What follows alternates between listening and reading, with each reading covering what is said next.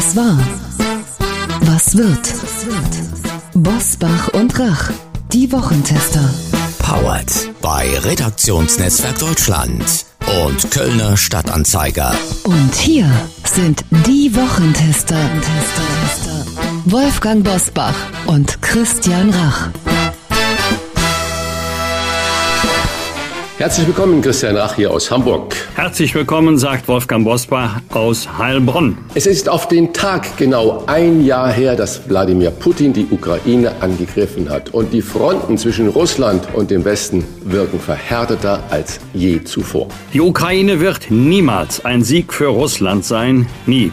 Sie ist stark, stolz und frei. Das sagte US-Präsident Joe Biden diese Woche bei einem Besuch in Warschau. Und Putin behauptete in seiner Rede zur Lage der Nation, der Westen hat den Krieg entfesselt und wir müssen jetzt Gewalt anwenden, um ihn zu beenden. Der Krieg in Europa wird selbstverständlich Aufmacher dieser Folge sein. Und wir haben zwei spannende Gäste zu Fragen und Themen, die Sie jeden Tag bewegen. Was war? Was wird? Heute mit diesen Themen und Gästen. Auf dem Prüfstand der Wochentester. Putins Durchhalterede ist ein Ende des Krieges weiter entfernt denn je. Manifest für den Frieden. Wie rechts wird die Demo von Sarah Wagenknecht und Alice Schwarzer. Energiekrieg hat sich Putin verzockt. Heute zu Gast bei den Wochentestern Professor Dr. Dietrich Grönemeyer. Der Arzt und Wissenschaftler kämpft seit Jahrzehnten für die Integration von Schulmedizin und Naturheilkunde. Den Wochentestern erklärt er, wie er sich eine andere Medizin vorstellt. Und er äußert sich erstmals zum Vorwurf von ZDF-Talker Markus Lanz gegen ihn. Er übe Pauschalkritik an Ärzten. Thilo Bode, der ehemalige Greenpeace-Chef und Gründer der Verbraucherrechtsorganisation Foodwatch, will mit seinem neuen Buch Der Supermarktkompass erreichen, dass wir alle informiert einkaufen, worauf wir beim nächsten Einkauf achten müssen. Heute bei den Wochentestern.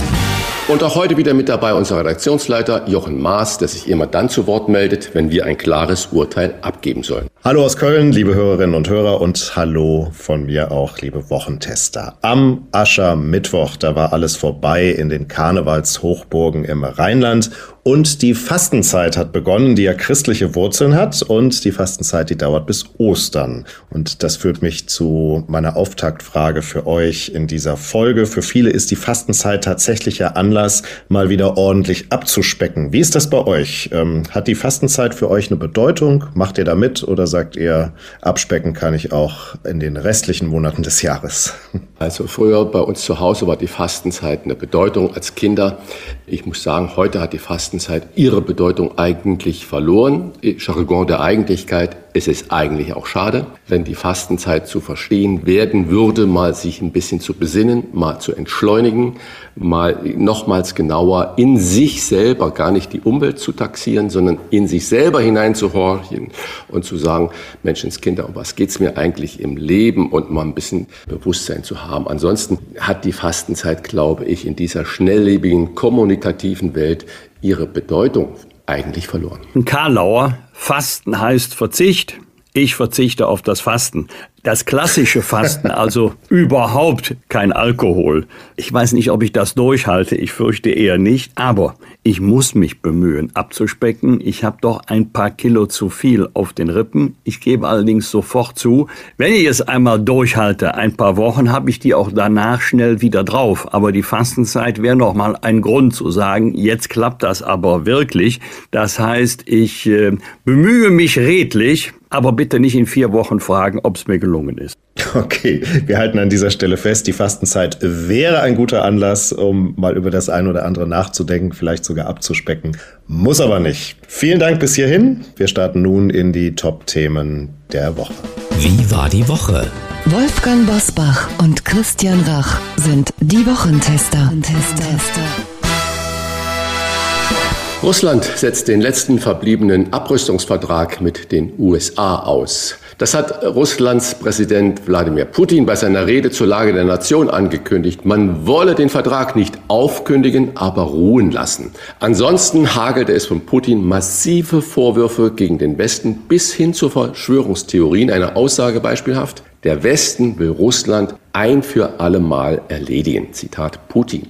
Wolfgang, US-Präsident Biden hat ebenfalls in dieser Woche eine Rede gehalten in Warschau zum Krieg, als er in Polen da zu Gast war. Können wir nach diesem Fernduell Russland-USA festhalten, Verhandlungen sind in weite Ferne gerückt und momentan ausgeschlossen? Oder kann man der Initiative von China und auch Brasilien doch ein größeres Gewicht zukommen lassen, als es sich im Moment darstellen lässt? Ich fürchte, dass die Bemühungen Chinas und die Bemühungen Brasiliens am Ende nicht von Erfolg gekrönt sein werden, dass er, also jetzt Wladimir Putin, wie das der Jurist äh, sagt, äh, omnimodo facturis ist, also zu allem entschlossen. Und solange er glaubt, dass er das, was er politisch erreichen möchte, am ehesten auf dem Schlachtfeld erreichen kann, dass er dort seine Ziele umsetzen kann, nämlich den Sturz der Regierung in Kiew und jedenfalls sich weite Teile der Ukraine einverleiben, so lange wird er nicht verhandlungsbereit sein. Der Satz, verhandeln ist besser als schießen, ja, der ist nun wirklich richtig. Ich wüsste gar nicht, wie man etwas gegen diesen Satz sagen könnte. Der Satz ist so richtig wie der Satz, besser gesund und reich als arm und krank. Ja, das ist auch richtig. Worüber soll eigentlich verhandelt werden? Die Ukraine möchte nur, dass die russische Armee dahin zurückgeht, wo sie hergekommen ist, nämlich nach Russland. Und Wladimir Putin möchte genau das nicht. Und alle, die sagen, ihr müsst jetzt an den Verhandlungstisch, sagen ja nicht, worüber denn verhandelt werden soll oder worüber verhandelt werden müsste. Vermutlich meinen sie, die Ukraine soll doch mal ihren Widerstand aufgeben. Sie soll um des lieben Friedens willen bereit sein, auf einen Teil ihres Territoriums zu verzichten. Das wird sie nicht tun. Ich kann auch verstehen, dass sie es nicht tut. Denn selbst wenn es einen solchen Friedensschluss gäbe, wieso soll die Ukraine glauben, dass Putin nicht kurze Zeit später wieder ein Scharmützel beginnt mit der Begründung, leider hätte ihn der Westen zu diesem Krieg gezwungen. Also ich fürchte, wir werden Zeuginnen und Zeugen eines zähen Abnutzungskampfes, weil Russland nicht so schnell voranschreiten kann Richtung Westen in der Ukraine, wie man sich das wünscht und dass die Ukraine ihrerseits auch mit Hilfe westlicher Waffen die russische Armee nicht so schnell wird zurückdrängen können. Das kann durchaus äh, das Vietnam Russlands werden. Das heißt, ich glaube nicht, dass es in absehbarer Zeit, also in den nächsten Monaten, zu Friedensverhandlungen kommen wird, die diesen Namen wirklich verdienen, so bitter das ist. Wolfgang, da muss ich natürlich gleich nochmal reingehen. Was mich ja immer aufhorchen lässt, ist, wenn ich dann höre, und es hat nochmals einen Gefangenenaustausch stattgefunden, 80 Ukrainer, 90 Russen, wie auch immer, was ja bedeutet, es gibt Kanäle, die offen sind. Und äh, auf diesen Kanälen wird ja auch gesprochen und sogar so gesprochen, dass es am Ende irgendein Ergebnis gibt, wo man sagt, naja, Gott sei Dank für diese 100 Leute oder wie viel auch immer, hat sich ein bisschen was zum Besseren für beide Seiten geändert. Wenn ich jetzt sehe, dass am Samstag eine Großdemonstration in Berlin geplant ist für das sogenannte Zitat Manifest für den Frieden, das von Alice Schwarzer und Sarah Wagenknecht initiiert wurde, kann man natürlich auch fragen, ist es nicht legitim, überhaupt mal Gespräche einzufordern? Da gibt es ja jetzt nun hin und her und Margot Käßmann, mit der wir hier an dieser Stelle ja auch schon mal gesprochen haben, die hat gleich mit am Anfang unterzeichnet, ist nun aber auf Distanz zu der Kundgebung gegangen, weil die evangelische Theologin keine Abgrenzung des Bündnisses nach rechts erkennen kann. Hintergrund, die AfD-Bundesvorsitzende äh, Tino Schrupalla hat seine Unterstützung angekündigt. Frage an dich, ist es eigentlich, wenn es zu irgendwelchen Verhandlungen kommen könnte zwischen den beiden Regierungen, und ich sehe es so ähnlich wie du das auch gesagt hast, über was soll eigentlich verhandelt werden. Aber wenn man sich mal trifft und sagt, okay, wollen wir diese Never-Ending Story nicht an irgendeiner Stelle versuchen, mal zumindest im Gespräch zu kommen, ist es dann nicht egal, wer sich noch damit bewegt, wenn es um Manifest für den Frieden geht? Mir persönlich wäre es nicht egal, auch wenn ich für eine gute Sache oder eine vermeintlich gute Sache marschiere, möchte ich nicht gemeinsame Sache machen mit politischen Extremisten.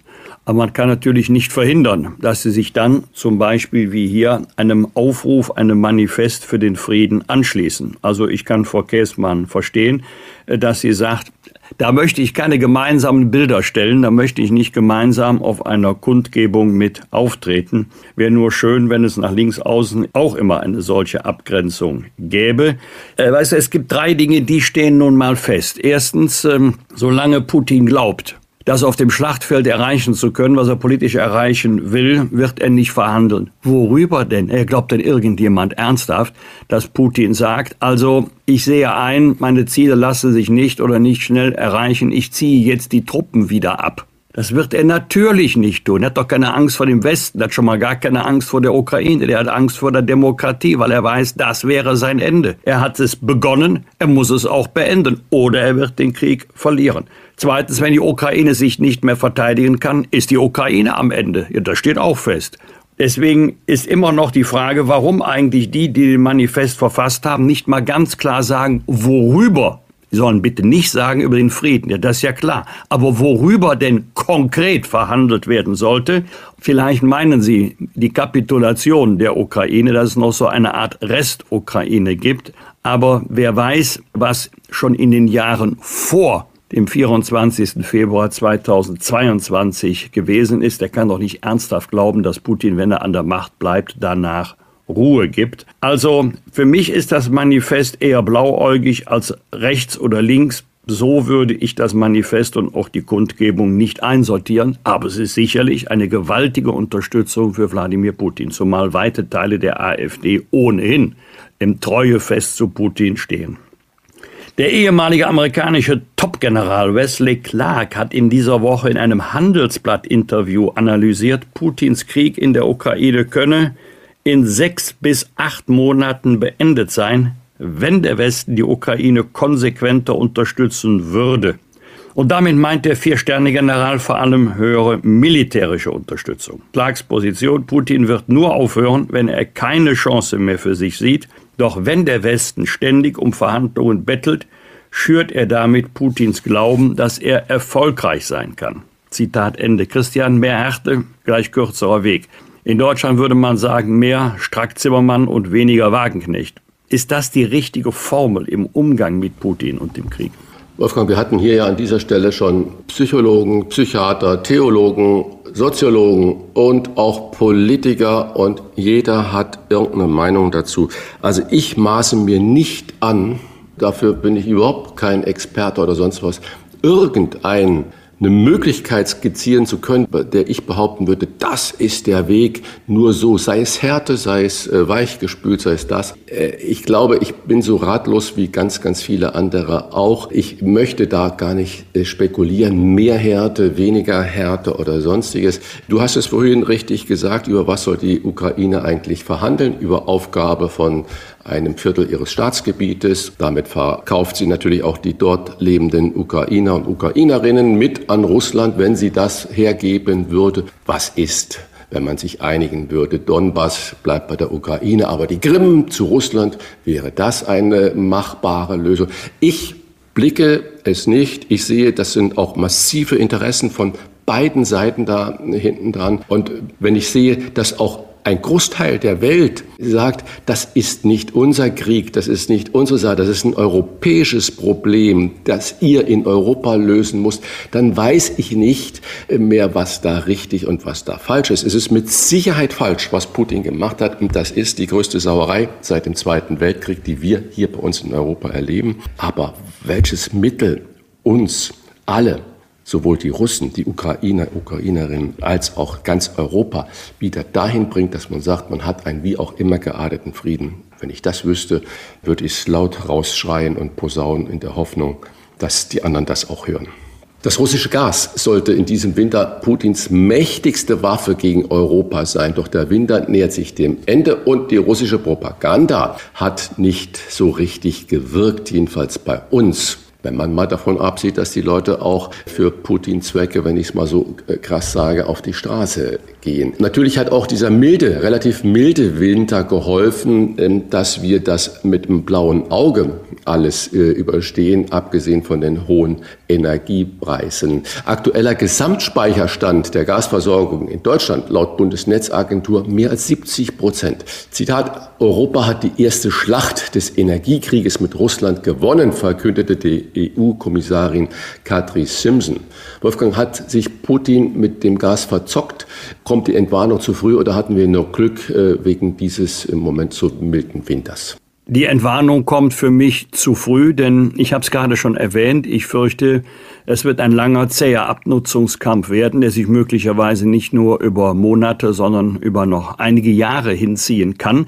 Ja, für den Jubel aus der Europäischen Union habe ich nur begrenztes Verständnis, denn die Sanktionen hatten ja den Sinn, Russland wirtschaftlich so unter Druck zu setzen, dass die Wirtschaft vielleicht nicht kollabiert, aber doch so einbricht, dass Putin sieht, schon aus ökonomischen Gründen kann er den Krieg nicht weiterführen. Also da scheint mir die russische Wirtschaft robuster zu sein als von Brüssel und dem Westen angenommen. Und das, was nicht in Richtung Westen verkauft wird, äh, wird ja nicht im Boden bleiben, sondern in andere Himmelsrichtungen, in diesem Fall äh, nach Osten verkauft werden.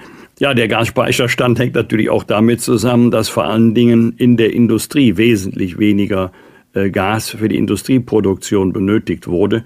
Ob wir uns darüber freuen können, das ist eine andere Frage, denn das hängt ja auch mit dem Rückgang der Industrieproduktion insgesamt zusammen. Also es war sicherlich ein Druck, ein wirtschaftlicher Druck, der auf Russland ausgeübt wurde. Aber ich glaube, damit hatte Putin auch gerechnet. Mit zwei anderen Dingen sicherlich nicht. Also da hat er sich eher verzockt. Punkt Nummer eins. Er ist mit Sicherheit davon ausgegangen, der Überfall auf die Ukraine dauert ein paar Wochen. Die russische Armee ist so stark und der ukrainischen Armee so überlegen, das dauert nicht lange. Ja, da hat er sich aber total vertan. Auch das gilt ja für die moralische Widerstandskraft und Widerstandsfähigkeit der Ukraine. Und zweitens, der Westen wird sich auseinanderdividieren lassen. Hat er genau das Gegenteil erreicht. Der Westen, die NATO, die EU sind eher zusammengerückt und Schweden und Finnland streben jetzt auch noch in die NATO. Also in diesen beiden Punkten hat er sich mit Sicherheit verzockt. Die wirtschaftliche Lage in Russland ist nicht so, dass wir sagen können, aus ökonomischen Gründen werden die Waffen bald schweigen oder schweigen müssen. Vielen Dank für eure Einordnung zum ersten Jahrestag von Putins Krieg gegen die Ukraine. Ein anderes Thema, Medizin verändern. So heißt das aktuelle Buch von Professor Dr. Dietrich Grönemeyer. Sein Ziel? Eine würdevolle Heilkunst zwischen Hightech und Naturheilkunde und zwischen Psychosomatik und Umweltmedizin. Das Gespräch jetzt bei den Wochentestern. Klartext, Klartext. Wolfgang Bosbach und Christian Rach sind die Wochentester. Tester, Tester. Medizin verändern, Heilung braucht Zuwendung, Vertrauen und Mut zu neuen Wegen. Das ist der Titel des neuen Buches von Professor Dr. Dietrich Grönemeyer, der sich seit Jahrzehnten für eine stärkere Zusammenarbeit zwischen Schulmedizin und Naturheilverfahren einsetzt und für mehr Zeit und ganzheitliche Gespräche mit den Patienten. Doch so einfach und logisch, wie diese Gedanken klingen, ist es im Gesundheitswesen leider nicht. Als er kürzlich in der Talkshow 3 nach 9 saß und seine Thesen vorstellte, ging ihn sogar der ebenfalls anwesende Gast, ZDF-Talker Markus Lanz, heftig an. Lanz entschuldigte sich aber anschließend dafür. Wir sprechen heute mit dem Vater der Mikrotherapie und Medizinveränderer, Professor Dr. Dietrich Grönemeyer. Herzlich willkommen, Herr Professor Grönemeyer. Ja, guten Morgen, ich grüße herzlich. Herr Professor Grönemeyer, ich habe es gesehen und ich fiel ja da wirklich vom Glauben ab, als Markus Lanz Sie kürzlich bei drei nach neun richtig so angegangen ist, weil ihm Ihre Kritik an den Ärzten zu pauschal war. Ich weiß nicht, ob er Sie missverstanden hat, ob er hinterher nach der Talkshow nochmal zu Ihnen kam und sagte, Mensch, das Kind, lieber Herr Grönemeyer, das tut mir leid. Aber Lanz meinte voller Überzeugung, er habe überwiegend positive Erfahrungen mit Ärzten gemacht. Meine Frage dann, sieht Markus Lanz den Arztkontakt deshalb so rosig, weil er Promi ist und möglicherweise auch Privatpatient? Ich befürchte schon. Ich befürchte schon. Das ist ja das, das Problem auch gerade von Menschen, die äh, stark in der Öffentlichkeit stehen, dass die natürlich in der Regel bevorzugt behandelt werden. Und von daher den Blick eigentlich auf den Alltag zu wenig geschärft haben. Denn der Alltag ist letztendlich zwei Minuten Medizin, Turbobehandlung in in paar Minuten, äh, beziehungsweise zur Turbobehandlung gehört dann das Rezept schreiben, sodass der Patient dann aus, aus der Praxis wieder hinausgeht und gar nicht so richtig weiß, was er da bekommt und was er hat.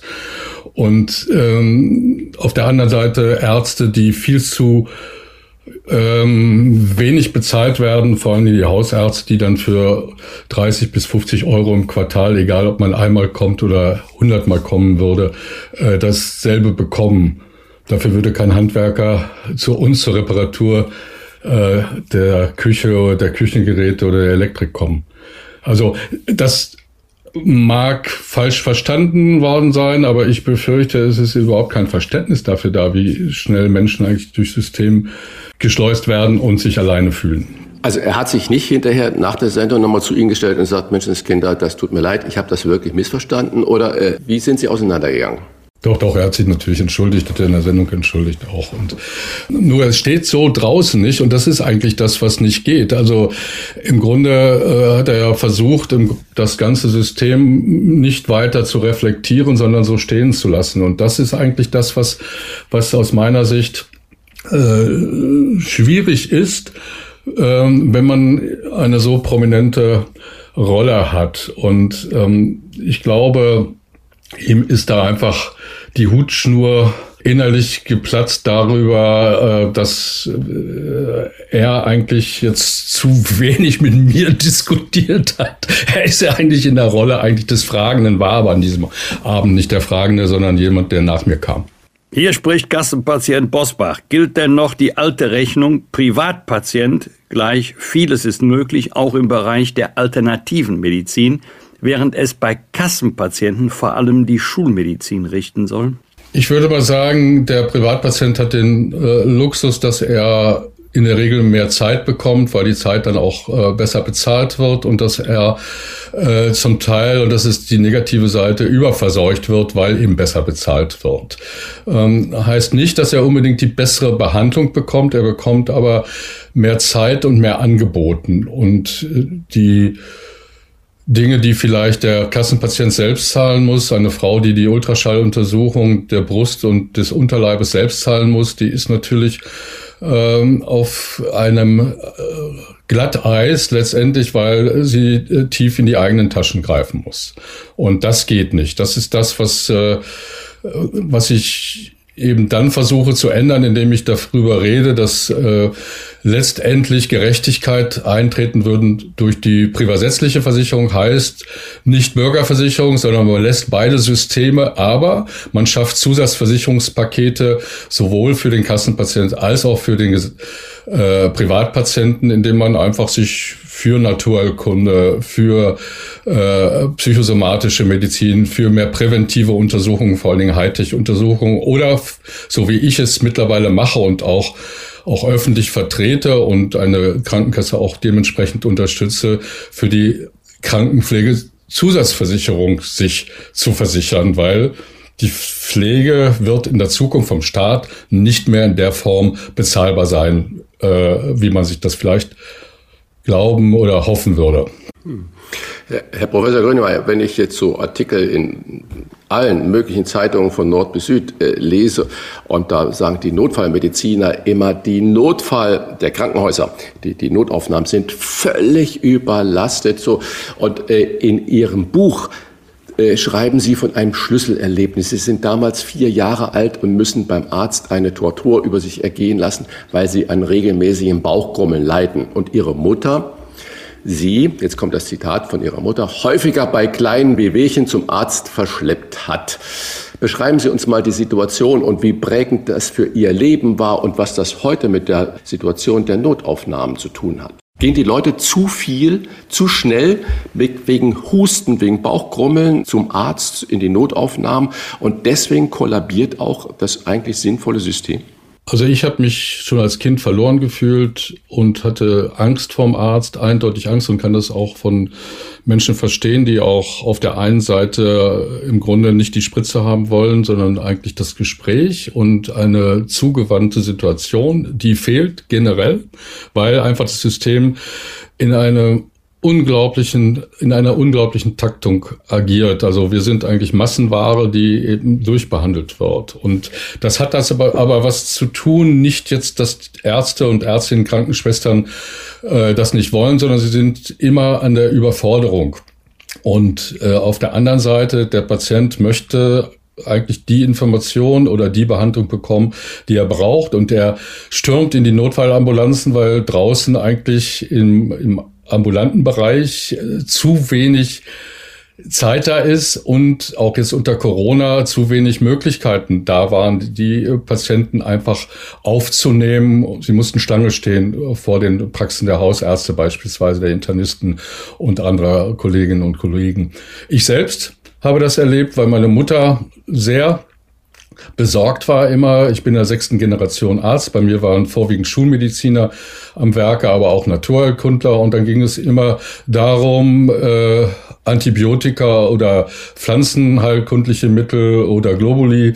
Ähm, und äh, meine Mutter saß dazwischen als Krankenschwester und hat versucht, das Beste für ihren Sohn zu machen und hat mich dann äh, immer wieder zum Arzt geschleppt, der ich immer wieder Bronchitiden, Mittelohrentzündung hatte und dann im Röntgen im dunklen Raum mit vier Jahren schon völlig allein gelassen da war. Es wurde nicht guten Tag gesagt, es wurde uns nichts erklärt, sondern ich war in einem Gerät, in einem fürchterlichen großen Getüm, in dem, mit dem ich hoch und runter gefahren wurde und von der anderen Seite saß, äh, auf der anderen Seite saß der Arzt und hat in meine, meine Lunge in meinen Bauch geguckt, aber im Grunde mich nicht angesprochen. Aber es war nichts, oder hat man was? Es war nichts. Nein, es ist nichts gefunden worden. Äh, meine Mutter war dann beruhigt, dass nichts gefunden wurde. Ne? Und so ja. äh, war die Prozedur. Und ich glaube, das ist heute genauso, nur eben, dass es jetzt mehr äh, äh viele Menschen auch, auch betrifft und vor allen Dingen dann äh, auf die Krankenhäuser niederprasselt. Zu viel Fachsprache, zu wenig Aufklärung und mangelnde Empathie. Ein hartes Urteil gegenüber vielen Kolleginnen und Kollegen hat der kühle, der rationale Blick neben dem Faktor Zeit auch möglich etwas mit den Charakteren zu tun, die Arzt werden oder anders gefragt, ist zu viel Empathie, Mitmenschlichkeit ökonomisch hinderlich für den Umgang mit den Patientinnen und Patienten? Mehr Empathie ist hilfreich auch für die Ökonomie, denn in dem Moment, wo ich mich wohlbefindlich behandelt fühle, und Vertrauen entsteht, kümmere ich mich erstens um mich selbst ganz anders. Zweitens ist äh, das Ergebnis der äh, Behandlung äh, eine ganz andere, auch vor allen Dingen des Ergebnisses, weil ich ja in dem Moment ja motiviertbare, motiviert werde, selbst mitzumachen. Und was für mich ganz wesentlich ist, ich hätte dann viel mehr Zeit und auch Perspektiven im Gesundheitssystem, mich endlich um die Prävention zu kümmern, nämlich um die Verhinderung von Erkrankungen. Wir reden zwar darüber, es sind Schlagworte, aber es passiert eigentlich gar nichts Wirkliches. Und ähm, auf der anderen Seite habe ich kühle, sachliche Informationen, nüchterne Erklärungen für vieles. So werden wir ja erzogen im Gesundheitswesen, in der Medizin, in der Ausbildung, im Studium. Da sind unsere Vorbilder, die so vorgehen und was letztendlich fehlt, ist eigentlich dieses Zweierlei. Nämlich rauszufinden, wo steht eigentlich der einzelne Mensch, der zu mir kommt. Er möchte auf Augenhöhe die Medizin bekommen. Er möchte verstehen, was da passiert. Also muss ich weg von meiner Fachsprache hin zu einer patientengerechten Sprache, entsprechend dem, auch des Bildungsstandes desjenigen, der zu mir kommt. Und auf der anderen Seite möchte der eine mehr den tröstenden Arm und der andere mehr die klare Information. Und dafür brauche ich Zeit, um das herauszufinden. Und das Schöne wäre doch, wenn ich mehr Zeit hätte für den Patienten, wenn ich die Zeit wirklich so wie äh, es Herr Seehofer vor zwei Jahrzehnten circa ja mal vorhatte, das Gespräch anders bewerte und anders damit auch bezahle, dann habe ich ja eine wunderbare Möglichkeit, Vertrauen zu schaffen und vor allen Dingen den Menschen zu helfen, zumindest sich wohlbefindlich äh, zu fühlen, zumindest auch wenn er chronisch krank ist, wohlbefindlich auch in, mit seiner Erkrankung umzugehen und auf der anderen Seite mit der sachlichen Information und mit dem sachlichen Handeln eben auch therapeutisch begleitet zu werden. Aber ich muss da nochmal reingehen. Ich weiß, Sie sind ja auch, darf ich ruhig sagen, 70 Jahre alt, kann man ja auch nachlesen. Ja, ähm, klar. Und, das ist ja wohl kein Alter. Das ist kein ja. Alter, ganz genau. Es sollte, kann es zumindest äh, nicht sein, wie man ja so sieht. Wenn ich an meine Mutter denke, meine Großeltern denke, Äh, bei Wehwehchen oder sonst was ist keiner oder hat auch uns Kinder keiner mit zum Arzt genommen. Wenn ich jetzt heute sehe, äh, Mindesthaltbarkeitsdatum auf dem Joghurtbecher, äh, die Leute, oh, bevor das Ding abläuft, wird das schon weggeschmissen, drei Tage vorher, weil man denkt, oh, da kann ja was passieren. Das will sagen, wir vertrauen überhaupt nicht mehr unserem natürlichen Empfinden, weder was unseren Körper angeht, noch zum Beispiel was ein Lebensmittel angeht, müssen wir nicht Mehr Zeit beim Arzt wünscht sich vermutlich jeder, der den Arzt oder die Ärztin braucht. Aber müssen wir auch nicht wieder lernen, mehr auf uns selbst zu hören das heißt, auch unseren Sinnen dazu vertrauen. Und die zweite daran anschließende Frage, wenn Sie über vielleicht äh, fehlende Empathie bei Kollegen und Kolleginnen ihrer Zunft sprechen, liegt es auch nicht daran, dass wir ein falsches Auswahlsystem haben, dass man nur noch mit 1,0 äh, an den Universitäten Medizin studieren kann, es sei denn, man gibt noch ein das äh, außeruniversitäre Zulassungsverfahren, das es ja auch gibt, äh, haben wir nicht ein falsches Auswahlverfahren ebenfalls? Und würde denn mehr Zuwendung nicht auch wirklich, was Wolfgang Bosbach ja schon gefragt hat, dann die Kosten noch mehr in die Höhe treiben des Gesundheitswesens. Heute bezahlt man ja schon 16,2 Prozent an Beiträge für die Krankenkasse. Ich glaube das nicht. Ich glaube erstmal, äh, sich den Menschen zu öffnen, auf Augenhöhe äh, äh sich zu begegnen, als Partner, partnerschaftlich eigentlich äh, mit dem Meister oder der Meisterin eben im, auf der gegenüberliegenden Seite würde der Medizin unheimlich gut tun, weil und jetzt kommt der zweite Aspekt, weil wenn ich den Gesundheitsunterricht endlich in den Schulen eingeführt hatte, so wie ich das schon vor 30 Jahren gefordert habe und auch beispielhaft äh, auch äh, in vielerlei Hinsicht dieses auch, auch, auch vorgemacht habe, wenn ich den Schularzt hätte, der auch gleichzeitig möglicherweise der Hausarzt wäre, die und äh, die Schulkrankenschwester, ähm, wo dann letztendlich die Gesundheitserziehung stattfinden würde, nämlich Krankheitslehre, äh, Körperlehre, Do-it-yourself, wie kann ich mir selbst helfen, äh, wie kann ich eben auch leichte Symptome von schweren unterscheiden, was mache ich, wenn ich Bauchschmerzen habe, renne ich zum Arzt oder äh, nutze ich erstmal äh, Haferflocken, äh, Heilerde oder auch den Kamillentee und so weiter oder bei Erkältung erstmal Thymian-Tee, Gurgeln inhalieren. Das kriege ich ja im Moment nicht beigebracht in diesen Zeiten und äh, das System hat äh, dafür auch keine Antwort und äh, auch meine äh, gesundheitspolitische Forderung, mein Beispiel auch, auch in der Umsetzung hat begonnen mit dem äh, Land Hessen, eine ganze Zeit habe ich auch Jugendliche zu Gesundheitsbotschaftern ausgebildet, die dann wieder zu den Kleineren gegangen sind, um die zu erziehen, aber und denen einfach das Wissen weiterzugeben, weil ich der Meinung war, junge Menschen können das, sind einfach näher an den an anderen jungen Menschen und können das dann vielleicht auch viel besser vermitteln. All das fehlt. Und wenn ich beides sehen würde, eben Gesundheitserziehung auf der einen Seite lebenslanges Lernen, hausärztliche Begleitung mit dem ja, Lotsen im System mit dem General Manager oder Gen General Managerin als Hausärztin des Vertrauens äh, und hinten äh, dann auch wirklich das Gespräch eigentlich anders bewährte, dann wäre unsere Medizin viel weiter.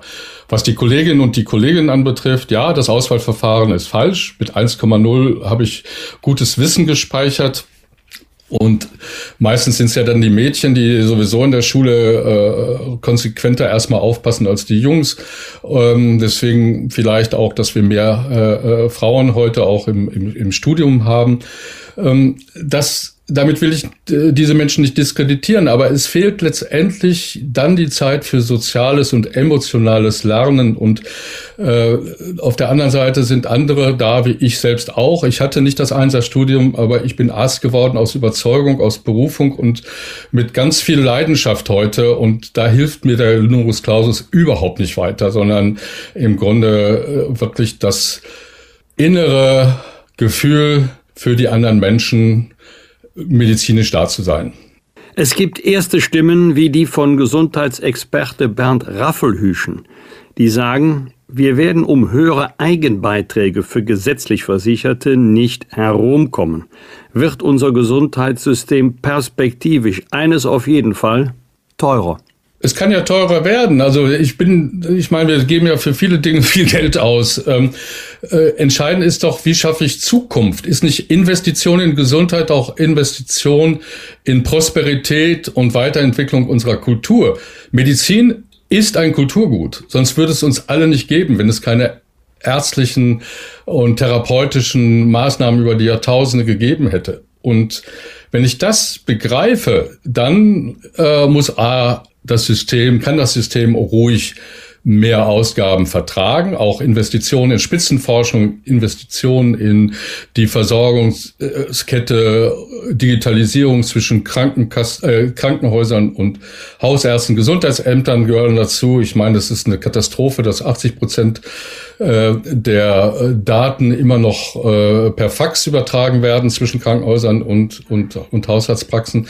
Also hier brauchen wir Investitionen und wenn wir jetzt zur Zuzahlung kommen, deswegen habe ich vorhin von der privatsätzlichen geredet. Ja, natürlich, wir zahlen ja auch für ein ADAC. Ich fordere das auch seit 30 Jahren. Also eigentlich ein ADAC-Konzept, ein Versicherungskonzept mit Vollkasko und Teilkasko, wo der Einzelne auch zuzahlen muss und wird ist doch eigentlich ganz normal, weil wir das so von anderer Seite her kennen. Und wir kennen es äh, auch in der Zuzahlung beim Tierarzt oder Zahnarzt. Also es ist doch gar nicht abwegig, wie hoch das sein muss.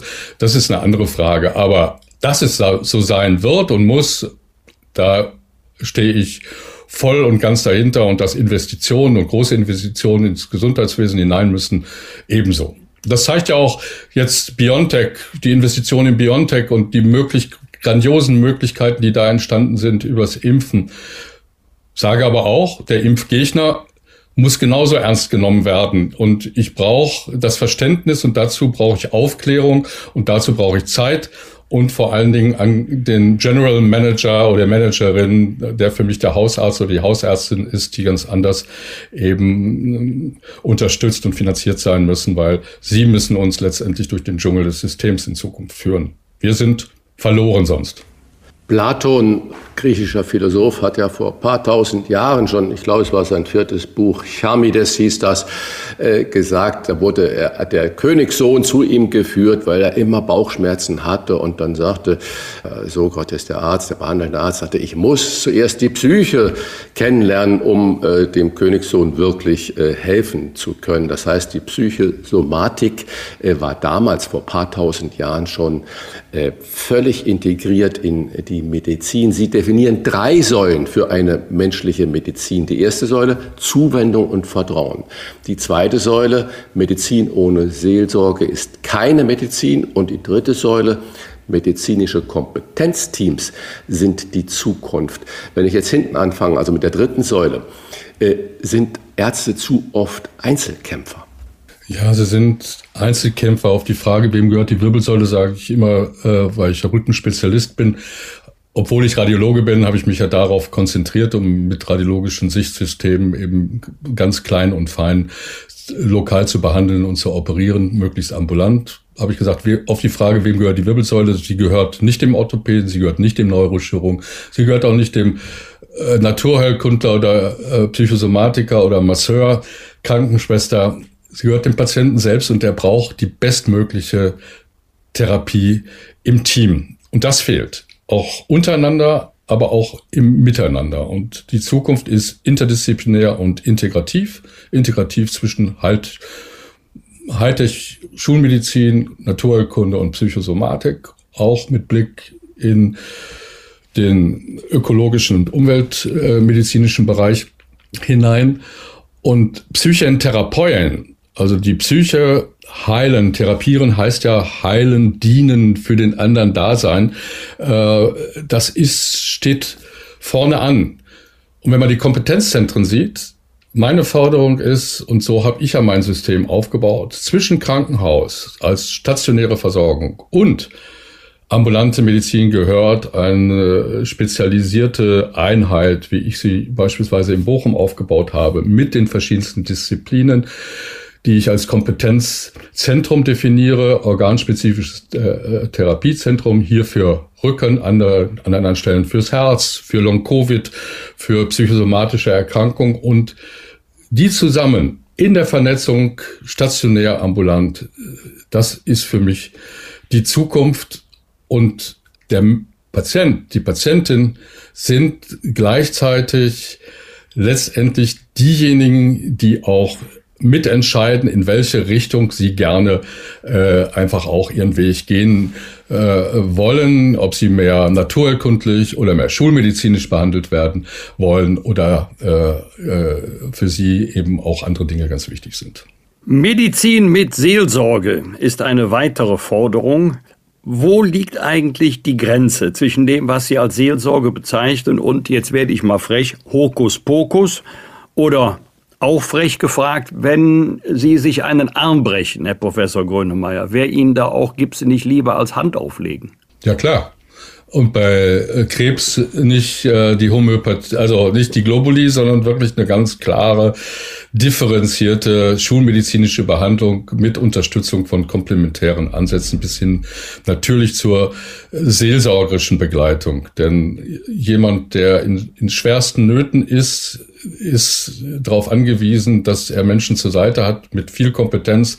Der Meister im äh, in einer Werkstatt entscheidet dann auch, was getan werden muss. Und das ist manchmal äh, auch äh, nicht das, was man sich gerade vorstellt. Also du hast immer den Meister auf der einen Seite, auf der anderen Seite den Patienten. Und äh, ich bin Schulmediziner. Ich sage ganz klar, alles muss auf wissenschaftlicher Basis äh, äh, realisiert werden. Ich habe fast 20 Jahre meinen eigenen Lehrstuhl für Radiologie und Mikrotherapie äh, äh, gehabt und geleitet, äh, wissenschaftlich hochaktiv weltweit gewesen, meine Gastprofessuren in Harvard und in, an der Georgetown University über mehrere Jahre äh, äh verfolgt. Also Wissenschaft steht für mich oben an und Spekulatius äh, gibt es zu Weihnachten. Aber nochmal für unsere Hörer und Hörerinnen richtig zu verstehen, das Prinzip der Kassen. Wenn wir jetzt ein, Beispiel aus der Praxis der gesetzlichen Kassen nehmen, viele Menschen gehen jetzt, ich sage mal, bei Rückenleiden gerne zum Osteopathen statt zum Orthopäden. Doch einige äh, gesetzliche Kassen leisten gerade einmal geringe Zuzahlung von 40 Euro für diese ganzheitliche Behandlung. Äh, Sie sagen, eigentlich muss man eine Grundversorgung in der Kassenmedizin haben und den Rest kann man sich individuell mit zuversichern.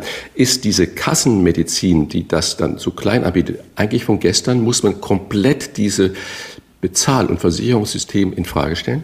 Wir müssen die Bezahlsysteme äh, in Frage stellen, sowohl im Niedergelassen als auch im Krankenhausbereich. Also es gilt genauso für die Fallpauschalen, die ja alles auf einen, eine Diagnose äh, fokussieren und dann kriegt eigentlich äh, kriegt man eigentlich das Angebot, was eigentlich das meiste auch fürs Krankenhaus äh, bedeutet. Und bei der ähm, Physiotherapie, bleiben wir mal bei der äh, Disziplin. Ich meine, 20 Minuten äh, Physiotherapie äh, zu machen und äh, dabei erstens schlecht bezahlt werden und gleichzeitig eigentlich nur 10 Minuten Zeit zu haben, weil der Patient äh, sich auszieht und wieder anzieht und das mit in der Zeit ist, ist von gestern und die Bezahlung ist von von vorgestern, das gilt genauso für die Hebammen, für die Krankenschwestern, für die Psychologen. Also da ist ganz viel zu tun, was äh, äh, getan werden muss. Auf der anderen Seite auch äh, viel zu tun, um diese Schätze dieser wundervollen äh, Therapeutinnen und Therapeuten zu heben. Ähm, ich sage bei den Krankenschwestern und bei anderen Berufen wie den äh, medizinischen Fachassistenten äh, und Tenten, äh, diesen medizinischen Fachberufen, denn die Assistenz Begriff ist eigentlich falsch. Es sind wirklich kompetente Menschen. Da sollte man im Moment vielleicht netto als äh, nicht mehr netto auszahlen, sondern steuererleichternd, also netto als brutto auszahlen. Also sie brauchen eine andere Wertschätzung und auch eine andere Finanzierung. Und damit würde ich ganz viel Begeisterung auslösen im System und die Menschen auch motivieren, nicht ihren Beruf zu verlassen, wie es gerade passiert, aus Frust sondern sie motivieren, weiterzumachen. Und allein in der Pflege brauchen wir in den nächsten Jahren 300.000 neue Pflegekräfte. Jetzt haben wir 200.000 schon zu wenig. Und äh, es wird ein Desaster, wenn wir nach vorne gucken, wenn wir uns nicht an dieser Stelle dazu motivieren, alle eben im Grunde mehr zu investieren. Und der Osteopath, ich bin froh, dass es ihn gibt, das sind Menschen, die mit Händen versuchen rauszufinden, wo liegt eigentlich der Schaden, den wir nicht im Kernspin oder im CT-Bild sehen, sondern den wir nur rausfinden, beispielsweise beim Rückenschmerzen, ähm, wenn man einfach Hand anlegt an Patienten. Und das passiert ja, wie wir alle wissen, viel zu wenig. Jedes Pauschalurteil ist ja meistens auch oder vielleicht sogar überwiegend ungerecht. Es gibt immer solche und solche. Ich vermute auch mal in der Ärzteschaft. Deswegen die Mediziner, die Ärzte, wenn man alle über einen Leisten schlägt, schwierig. Wer sind die Ärzte, von denen Sie sagen würden, die kommen meiner, also nicht meiner, sondern Ihrer Vorstellung von Medizin mit Zuwendung am nächsten? Also ich bin wirklich kein kein Vernichter meines Berufes. Im Gegenteil, ich finde diesen Beruf wundervoll und ich habe so viele tolle Ärztinnen und Ärzte, mit denen ich auch zusammenarbeite. Ähm, was mich stört, ist nicht die Menschen selbst, sondern was mich stört, ist der Druck des Systems, die, der sie dazu bringt, in einer kurzen Zeit, in einer kurzen Taktung einfach durchzukommen. Irgendwie durch das System durchzukommen und sich dem äh, Ansatz der Controller, der Ökonomen einfach ähm, ja, ausgeliefert zu fühlen. Ich glaube, was Sinn machen würde, und das sind meine äh, ja, meine Bege das löst bei mir eben die begeisterte Zustimmung aus, wenn Ärzte und Ärztinnen erstens den Menschen so begegnen, als wenn sie sich selbst begegnen würden. Das zweite, dass sie zuhören können, dürfen und auch lernen, der oder diejenige, die es nicht kann. Denn im Zuhören liegt die große Kraft einer zukünftigen Gestaltung der Therapie und der Motivation des Patienten. Und sie müssen offen sein für, für das Prinzip von leicht nach schwer. Von leicht nach schwer heißt für mich zwischen Hightech und Naturerkunden mit den Hausmitteln anfangen, die Ernährung äh, wesentlich und Bewegung wesentlich stärker als therapeutisches, präventives, aber auch auch behandelndes äh, Element zu begreifen. Und gleichzeitig müssen sie und das erlebe ich auch, auch, auch in den Diskussionen mit Kolleginnen und Kollegen, einfach auch mehr Zeit haben, um andere wirklich die Seele zu streicheln, aber sie dann nie dazu kommen, weil äh, der nächste äh, Patient drückt schon. Und wenn ich diese Offenheit habe und wenn ich weiß, dass äh, ein Medik die Med medikamentöse und operative Medizin, die ja teilweise auch vom Patienten eingefordert wird, weil sie das bei Google gelesen haben, äh, viele würden eher darauf verzichten, wenn sie mehr Zeit hätten, um aufzuklären und äh, dem Patienten an der Seite und dem Patientin an der Seite zu stehen. Da, wo es nicht passiert, empfehle ich, geh doch, wenn du die nicht genügend bekommst in, von uns Ärzten, weil wir äh, einfach zu wenig Zeit haben, ich habe das geändert durch Versicherungspakete, die ich mit der Technikerkrankenkasse, mit der Bundesknappschaft, mit vielen Betriebskrankenkassen ausgehandelt habe, dass ich viel Zeit und meine, mein Team ganz viel Zeit auch fürs Gespräch haben. Wenn das aber nicht so ist, dann geh doch zur Apothekerin um die Ecke und lass dich von ihr beraten, was du hast und was das Medikament auch bewirkt. Dann hätten wir schon den ersten Schritt einer Veränderung, die morgen passieren kann. Zuhörmedizin kontra Apparatemedizin oder ähm, andersrum formuliert, haben wir zu viel Apparatemedizin und zu wenig Zuhörmedizin? Wenn ich das Gespräch wie Apparat, wie die, wie die Abrechnung am Kernspin oder CT im privatärztlichen Bereich äh, äh, honorieren würde, würde sich das verändern. Ähm, ich finde die Apparatemedizin dann richtig, wenn auch die richtige Medizin eingesetzt wird. Also Kernspin besser immer in der Regel, wenn, wenn ich nicht die Lunge untersuche oder den Knochen, als ein CT. Ähm, kostet zwar ein bisschen mehr, gibt aber viel mehr Informationen über Entzündungen, über Nervenveränderungen, über äh, Veränderungen im Gehirn und eben auch über präventive äh, äh, Informationen die du in anderen, mit anderen Methoden in dieser Form nicht bekommst. So. Und ähm, von daher ist die Apparatemedizin richtig. Ich bin ein Fan der Hightech-Medizin, die sich immer weiterentwickelt. Ich bin aber auch ein Fan davon, dass man sie nicht überbewertet. Sie ist einfach ein fantastisches Hilfsmittel in der Medizin. Ansonsten ist das Gespräch die Offenheit rauszufinden mit der Befragung, mit der körperlichen Untersuchung, die dir meistens schon 80 bis 90 Prozent äh, der Informationen gibt, damit du daraus ein, eine Diagnose stellst, viel wichtiger.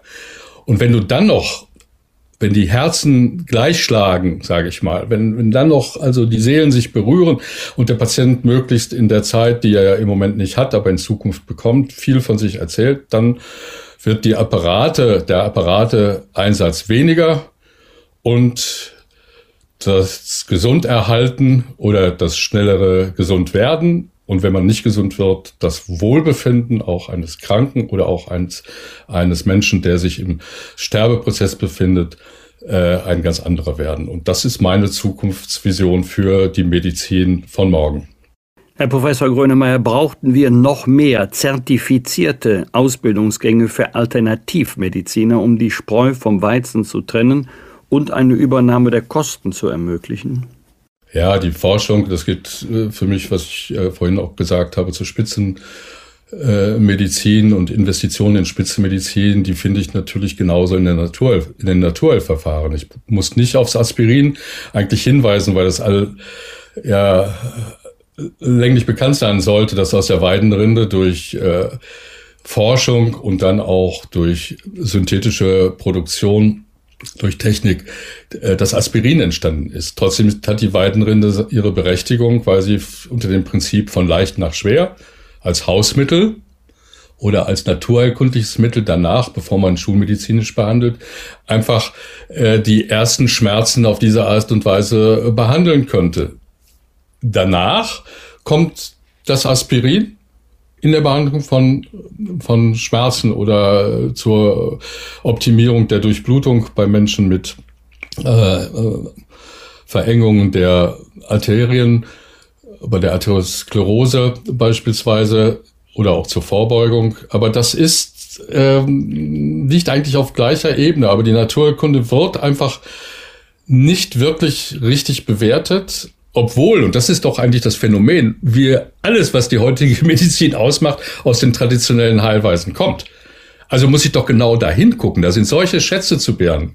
Wenn ich im Ayurveda die Panchakarma mir angucke, die Möglichkeit eben einmal mal zu fasten, auf der anderen Seite vorsichtig auch wieder den ganzen Stoffwechsel aufzubauen mit ähm, Ernährungsprinzipien, die stark, äh, die vegetar stark vegetarisch sind, muss aber nicht vegetarisch sein. Aber sie sind es, weil äh, das äh, sich so über Jahrtausende entwickelt hat, dann habe ich doch da auch als Beispielmöglichkeiten auch zu lernen. Wenn ich mir den Akupunkturpunkt angucke, ja, meine Güte, das sind ganz häufig Punkte auf der Körperoberfläche, die wir auch mit Druckpunktmassage heute äh, behandeln oder mit der sogenannten Faszienrolle äh, drücken. Aber das ist ja tausendaltes, jahrtausendaltes Wissen. Und ich habe mir mal die wissenschaftliche Mühe gemacht und äh, auch darüber publiziert, was gibt's eigentlich den Akupunkturpunkt? Den gibt es natürlich nicht, weil auf einen Millimeter genau in der, in der Tiefe zu punktieren, ist doch völliger Nonsens. Aber es gibt die Zone und die haben wir auch rausgefunden. Die ist bei jedem Menschen gleich. Das haben wir am Akupunkt, sogenannten Akupunkturpunkt am Rück, an zwei, drei Rückenpunkten äh, mit Ärzten, die äh, jahrzehntelang äh, akupunktiert haben, gemacht. Und siehe da, ja, es ist wirklich vorhanden eine Zone in der Tiefe, die bei jedem von uns gleich ist. Das ist Wissenschaft. Und auf diese Art und Weise sind noch so viele Schätze zu bergen und gleichzeitig auch die Ausbildung an den den Universitäten äh, notwendig. Das ist Wissenschaft und wenn ich mir, Sie haben schon über MRT und CT gesprochen und wenn ich noch die ganzen Vitamin- und Mineralstoffuntersuchungen und Blutuntersuchungen ähm, alles äh, sehe und wenn ich höre, was äh, die ganzen Disziplinen von Drosten und Co., was die alles können und herausfinden können, gibt es überhaupt den Zustand, wo wir dann definieren können, ah, ich bin gesund oder ist eigentlich bei jedem von uns irgendwas findbar mit den modernen Methoden der Wissenschaft, wo man sagt, ach, das könnte noch optimiert werden. Wann ist man ja, gesund? Das ist die große, das ist die große Gefahr, natürlich. Das ist die ganz große Gefahr. Deswegen für mich eigentlich die, diese zentrale Rolle einer, eines Hausarztes als Gen oder Hausärztin als General Manager, die einfach mehr Generalist sind, die einen Überblick haben, auch über die Familiengeschichte, über die äh, Erkrankungsgeschichte, über die äh, Arbeitssituation, die herausfinden können, ob wenn jemand äh, sich äh, schlecht fühlt oder geschwächt fühlt, ob das jetzt äh, eine Erkrankung ist, die auf jetzt da gerade entsteht oder Mineralmangel oder äh, Vitaminmangel sein könnte oder eben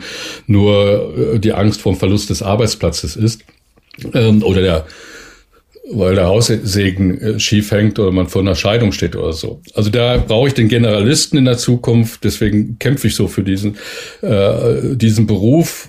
40 Prozent aller äh, Allgemeinärzte und Internisten sind ja Hausärzte, äh, die aber irgendwie auf der, auf der Bildfläche mehr oder weniger verschwunden sind.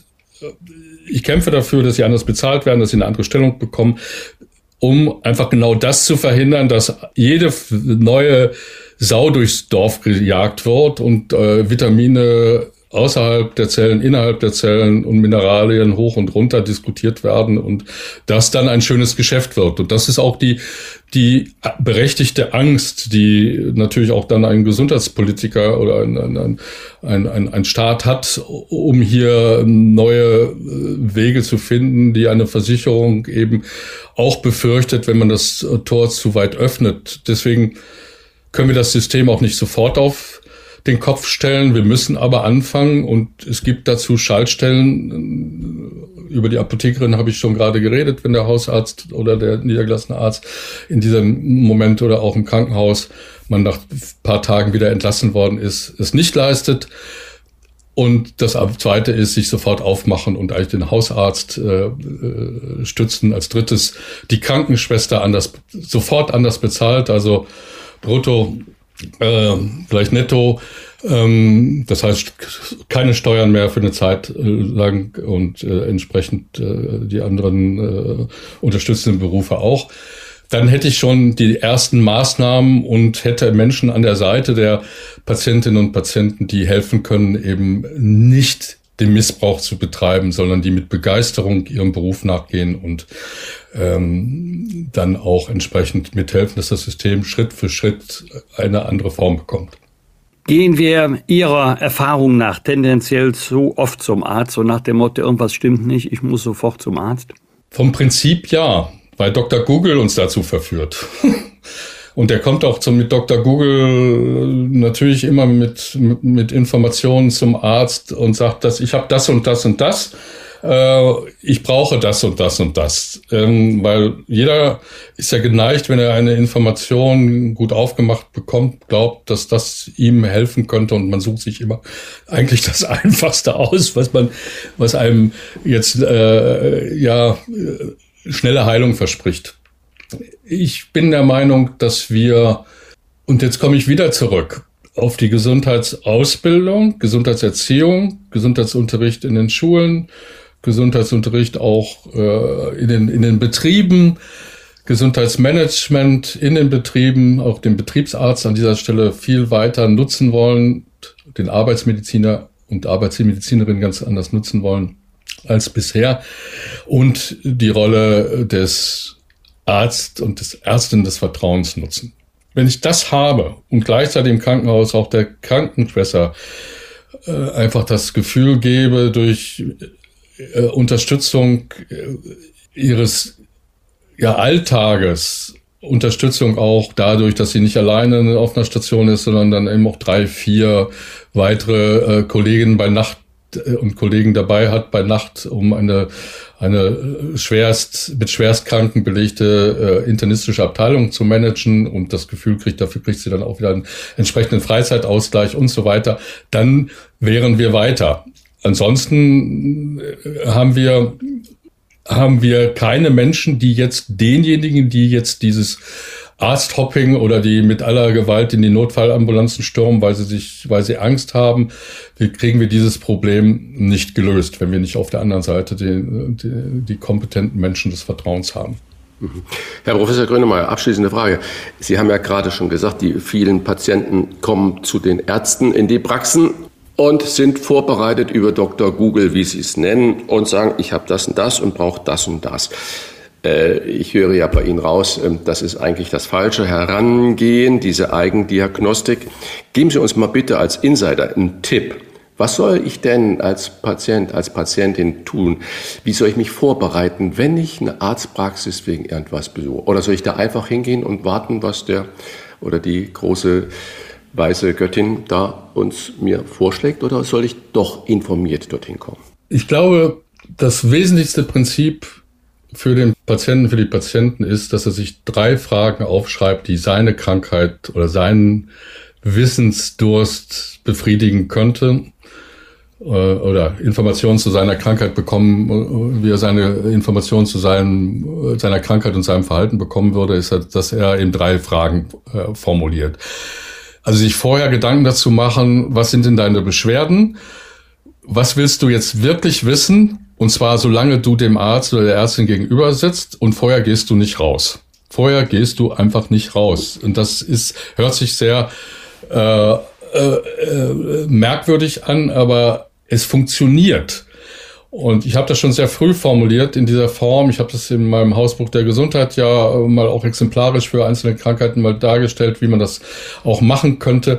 Wenn du dann gleichzeitig auch, sage ich mal so, den Gesundheits, die Gesundheitslehre dir auch zugutekommen lässt, was ich ja mit Gesundheitsunterricht äh, formuliert habe, in dem Gesundheitsunterricht formuliert habe und du holst dir aus, aus, aus guten Büchern heraus Informationen, die deine Frage in die, Richt in die Richtung bewegen, die du gerne stellen möchtest, dann wären wir ganz weiter. Also diese drei Fragen, gehe mit drei Fragen zum Arzt und lasse dir beantworten, das ist für mich gesetzt und sollte auch jeder ab morgen praktizieren. Wir bedanken uns für diesen Rat und für ein sehr interessantes Gespräch bei einem Vorkämpfer eines menschlicheren Gesundheitswesens, Professor Dr. Dietrich Grönemeyer. Wer dieses Thema vertiefen möchte, dem empfehlen wir an dieser Stelle sein aktuelles Buch Medizin verändern. Vielen Dank, Herr Grönemeyer. Ich danke Ihnen auch ganz herzlich. Danke. Bleiben Sie gesund. Ja, fit und fröhlich. Danke. Fragen wir doch, fragen wir doch. Wolfgang Bosbach und Christian Rach sind die Wochentester. Tester, Tester. Als Greenpeace-Chef kämpfte er für mehr Umweltbewusstsein, als es noch keine Klimakleber gab. Später als Gründer und Chef der Verbraucherrechtsorganisation Foodwatch schaute er genau hin, was in unseren Lebensmitteln enthalten ist und welchen Mogelpackungen wir auf den Leim gehen. Unsere Ernährung bewegt ihn immer noch, denn mit seinem aktuellen Buch Der Supermarkt Kompass will er, dass wir informiert einkaufen, was wir essen. Herzlich willkommen bei den Wochentestern Thilo Bode. Guten Tag. Herr Bode, die Deutschen kaufen anders als beispielsweise die Franzosen vor allem günstig ein. Durch die hohe Inflationsrate hat sich dieser Trend noch einmal verschärft. Bedeutet günstig einkaufen gleichzeitig auch schlechtere Qualität einkaufen? Also das mit dem Verkaufsverhalten der Franzosen würde ich erstmal in Frage stellen. Aber natürlich können sie, wenn sie günstiger kaufen, auch die gleiche Qualität erhalten, wie wenn sie teurer kaufen. Es geht schon damit los, dass sie die Qualität der Lebensmittel nicht am Preis ausmachen können, also den Qualitätsunterschied. Und das ist eins der großen Defizite im Lebensmittelmarkt, der sich über alle Produkte erstreckt und den es gesetzlich eigentlich gar nicht geben dürfte. Aber diese Täuschung durch nicht ausreichende Qualitätsbeschreibung ist ja gesetzlich erlaubt. Dann machen wir es mal ganz konkret, Herr Bode. Was kann man denn mit hoher und guter Qualität zum Beispiel bei unseren Discountern wie Aldi, Lidl oder Penny einkaufen, wo Sie sagen, Menschenskinder, das sind eine Produktpalette oder Range, äh, das könnt ihr da bedenkenlos kaufen? Sie haben überall dieselben Schwierigkeiten, die Qualität eines Produktes zu erkennen. Also nehmen wir mal das Beispiel Olivenöl. Da steht ja heute überall Nativ Extra drauf. Es gibt ja praktisch keine anderen mehr. Und da gibt es eine Preisspanne meinetwegen von 5 Euro bis 30 Euro. Die Flaschengrößen sind auch noch, auch noch unterschiedlich. Aber wenn Sie auf die Etiketten gucken, können Sie eigentlich nicht rauskriegen, warum das eine Olivenöl teurer ist und das andere billiger ist. Und das ist sowohl beim Discounter der Fall als auch bei den sogenannten Vollsortimentern, also den normalen Supermärkten. Und deswegen macht es Sinn, äh, gleich zum Discounter zu gehen. Und das gilt dann auch für alle anderen Produkte, für Obst und Gemüse und Marmelade und Getränke und Fleisch und was es alles so gibt. Gibt es denn keine Produkte, bei denen Sie sagen würden, nee, nicht Discount, sondern da gehe ich lieber zu den Vollsortimentern wie Edeka, Rewe oder Hit? Nein, da gibt es kein Produkt. Wie beurteilen Sie denn die Qualität, wenn es da keinen Unterschied gibt bei den Discountern oder bei den Vollsortimentern? Wie beurteilen Sie die Qualität des Warensortiments bei Bio-Supermärkten, wie zum Beispiel wie Dens oder Alnatura oder äh, Bio Company? Ist das grundsätzlich dann hochwertiger zu betrachten? Nein, das kann man nicht sagen. Also bei Bio muss man ja überhaupt fragen, was ist der Vorteil von Bio? Die, auf der Produktionsseite hat Bio den Vorteil, dass äh, keine Kunstdünger eingesetzt wird und keine Pestizide.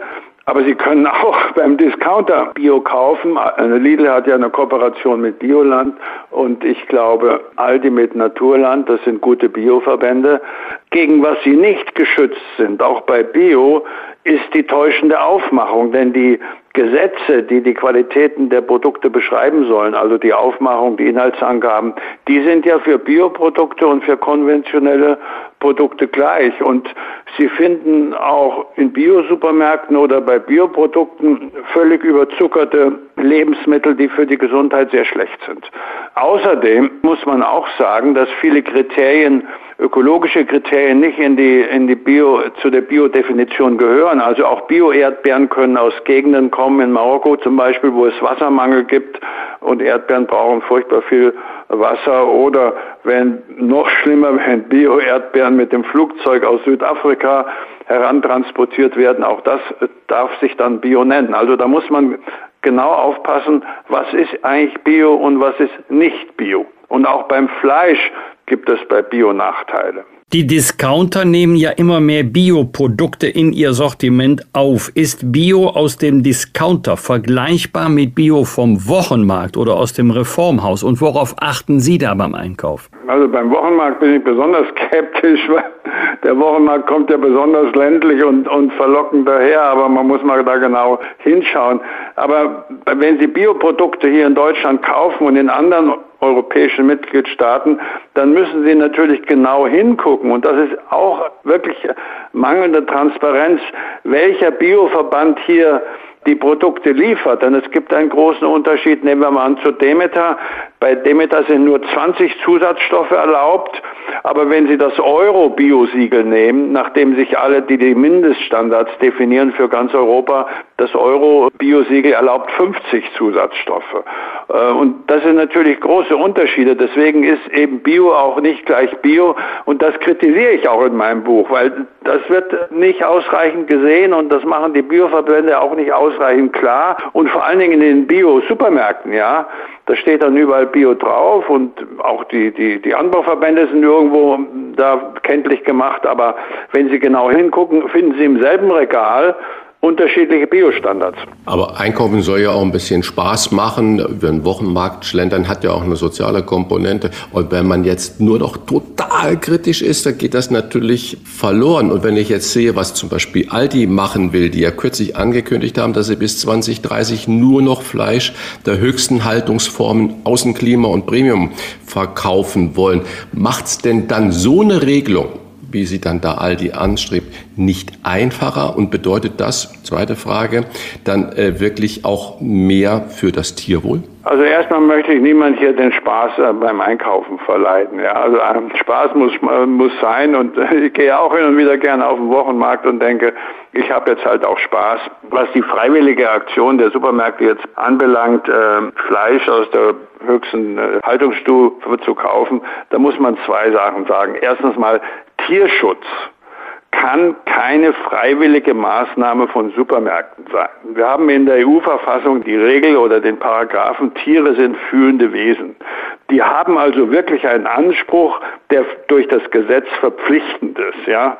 Zweitens, der Tierschutz, wie er in Deutschland hier definiert wird, auch von, vom Verbraucherminister, Landwirtschaftsminister Özdemir, der ja ein Tierschutzsiegel äh, einführen will, Dieser Tierschutz beinhaltet kein staatlich vorgeschriebenes Gesundheitsmanagement für die Tiere.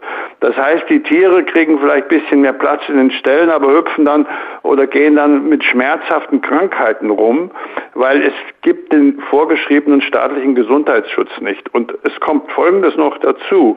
Die Krankheitsfälle, die ja auch durch die Überzüchtung der Rassen zustande kommen, die kommen in gleichem Ausmaß, sowohl bei Bio als auch bei konventionellem Fleisch vor. Das bedeutet dann wiederum, wenn Sie ein Stück Fleisch kaufen, können Sie nicht sicher sein, ob dieses Fleisch nicht von einem kranken Tier stammt.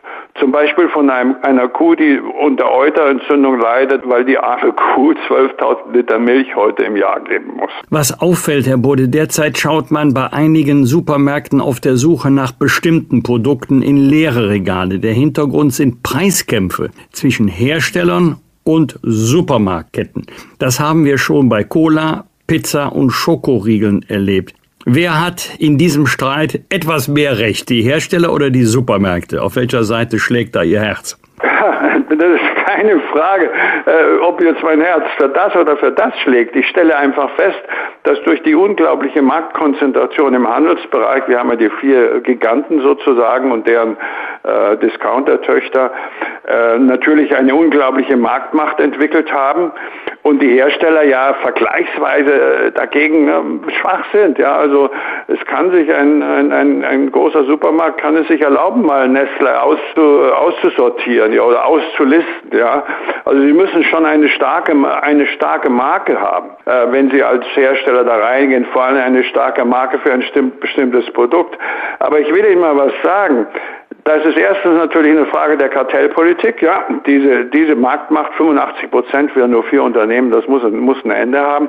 Und zweitens ist es so, wenn wir eine wirkliche Qualitätsdifferenzierung hätten, ja, wo die Preise tatsächlich auch die Qualitätsunterschiede widerspiegeln, dann hätten wir ein ganz anderes, ganz anderen Lebensmittelmarkt. Dann hätten Mittelständler zum Beispiel, ja, die bestimmte Spezialitäten herstellen, die, ob das Olivenöl oder was anderes, die hätten dann eine Marktchance mit einem eigenen Geschäft. Heute werden diese Mittelständler, die werden wirklich ausgepresst bis zum letzten Cent. Und was machen die? Die machen natürlich dann, wo es geht, mehr Zusatzstoffe rein in verarbeitete Lebensmittel, mehr Aromen, damit sie in die Supermärkte äh, kommen. Und es schaffen nur ganz wenige, eine Marke zu machen, sodass der Supermarkt die nehmen muss, weil die Leute danach fragen. Teuer ist nicht gut, billig ist nicht schlecht. So schreiben Sie in Ihrem Buch. Jetzt bin ich der Verbraucher, die Verbraucherin. An was kann ich mich denn noch orientieren? Muss ich immer die Lupe mitnehmen, um genau zu gucken, was da drauf steht?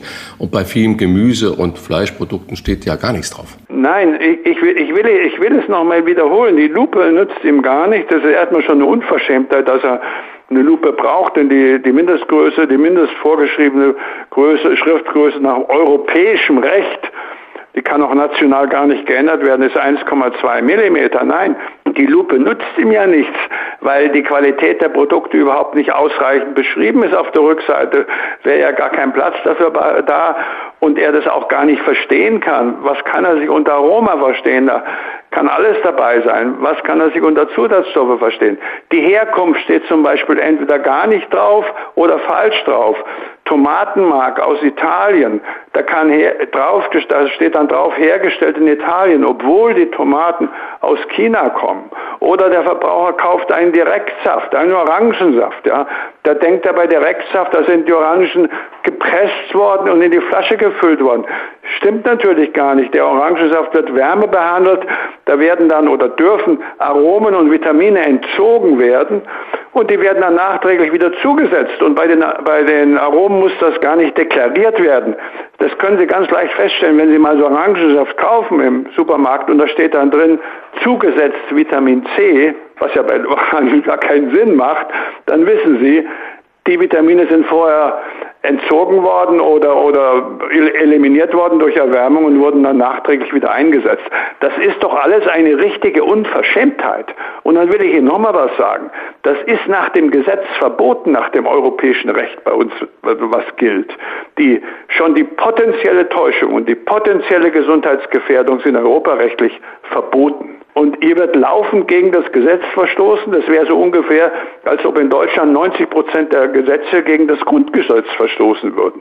Da müsste doch ein Agrarminister mal seinen Mund aufmachen und sagen, wir wollen diesen Missstand endlich ändern und in Brüssel sich dafür stark machen. Jetzt wollen wir mal über eine Produktgruppe sprechen, die immer mehr zugenommen hat im Supermarkt, auch beim Discounter, die Brot Backstationen in den Märkten mit Brot und Brötchen zu einem Bruchteil des Preises vom Bäcker nebenan. Was ist von der Qualität dieser SB-Brötchen zu halten? Sie sprechen jetzt über Brötchen, das ist richtig. Bei Brot ist es, äh, ein Brot kann man aus Mehl und Wasser machen, ein Sauerteigbrot. Das kann man gut besser oder, oder schlechter machen, da ist das nicht so problematisch.